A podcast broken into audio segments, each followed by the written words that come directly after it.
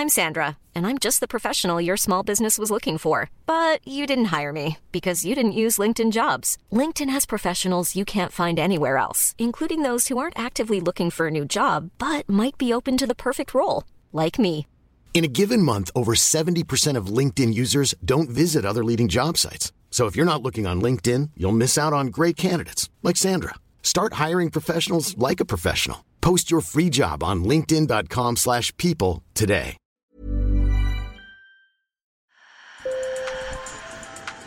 Bonjour. Hello. Hola. Marhaba bikoum. Sur le fil, Le podcast d'actu de l'AFP. des nouvelles choisies pour vous sur notre fil info. En France, le code pénal punit la maltraitance animale, sauf pour les taureaux, là où une tradition locale ininterrompue peut être invoquée. Environ 1000 taureaux sont donc tués chaque année dans trois régions françaises, en Nouvelle-Aquitaine, en Occitanie et en Provence-Alpes-Côte d'Azur. Et si le sujet fait de nouveaux débats, c'est parce que le député de la France Insoumise, Émeric Caron, veut complètement interdire les corridas en France. Tradition culturelle à préserver pour les uns, spectacle immoral à interdire pour les autres, c'est ce qui fera l'objet demain d'un débat à l'Assemblée. Sur le fil. Je le redis je le répète, on ne peut pas éradiquer une culture venue de la nuit des temps avec un simple texte de loi.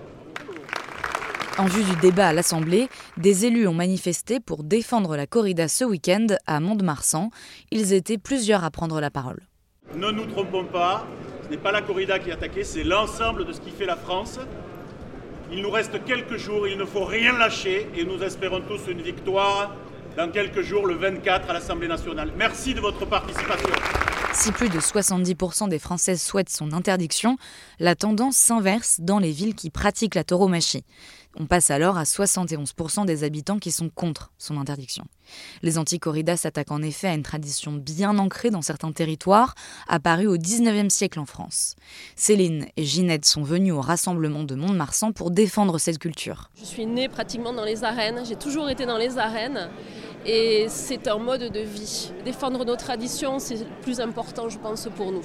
Moi, ce que je défendrai beaucoup, c'est surtout le taureau. Il est mis en valeur dans la corrida. Il est mis, c'est sa bravoure, sa caste, ça, tout ça. Pour le maire de Mont-de-Marsan, Charles Daillot, c'est une injonction venue de Paris. La corrida, c'est un prétexte. C'est un peu un cheval de Troie pour un député qui, depuis Versailles, a décidé de uniformiser les cultures dans les territoires. Aujourd'hui, c'est la corrida, demain sera la chasse, la pêche, des techniques d'élevage, pourquoi pas les langues régionales. Donc c'est ça qui se joue aujourd'hui. Un argument non recevable pour Lisa Lou, porte-parole du Gers, du Midi-Pyrénées et des Landes, pour le comité radicalement anti-corrida. Elle porte un pseudo pour s'exprimer. on ne sait jamais.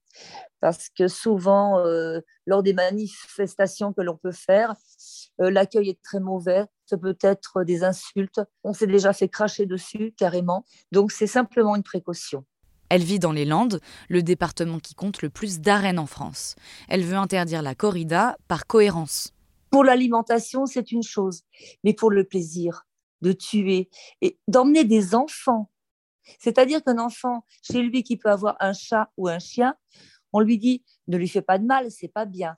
Et lorsque les parents l'emmènent à la corrida, il voit ses parents applaudir alors que le taureau souffre, saigne et meurt. La culture, dès qu'elle a de la violence, ce n'est pas une culture. Si la torture, ce n'est pas une culture. Une tradition violente, il faut l'abolir. C'est pas de la violence.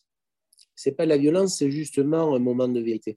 Frédéric Pastor, adjoint à la mairie de Nîmes en charge des festivités et de la tauromachie. Quelle est la finalité de ce combat entre cet homme et ce taureau? Bien évidemment, le taureau est, est- est mort, mais je vous rappelle, et là, c'est une chose que les, les anti-corridas, ceux qui s'y opposent, oublient complètement, le torero met sa vie en jeu. Alors moi, je vais vous mettre à l'aise. Euh, je peux entendre, je peux comprendre qu'on ne puisse pas aimer la corrida. Mais ce qu'il ne comprend pas, ce sont les gens qui condamnent la corrida sans s'y intéresser. Car pour lui, la corrida transmet des valeurs positives qui méritent d'être défendues. ces valeurs d'engagement, ces valeurs de courage, ces valeurs de respect. C'est le don de soi, c'est euh, se, se surpasser, c'est c'est combattre, c'est être combatif, c'est respecter les animaux, c'est aimer les animaux. Au-delà de la défense d'une tradition, les pro-corrida invoquent également un argument économique.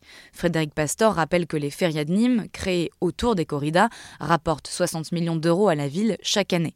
Mais les férias se dissocient de plus en plus des corridas. en effet, il y a l'aspect festif. Euh, et là, par contre, ça draine une autre population qui n'est pas nécessairement intéressée par les corridas, mais qui est intéressée par l'espace festif. Alors, si on prend la conjugaison des deux, c'est vrai que le pourcentage, euh, quand vous avez pour la feria de Nîmes 1,3 million de personnes qui viennent euh, pour la feria, on doit avoir 10% de la population qui est concernée pour aller aux arènes.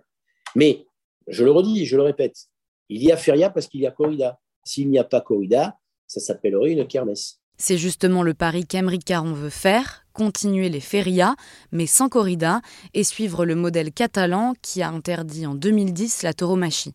Au Portugal et dans l'archipel espagnol des Baléares, les corridas continuent, mais sans mise à mort. Sur le fil revient demain. Merci de nous avoir écoutés. Je suis Camille Kaufmann. À bientôt.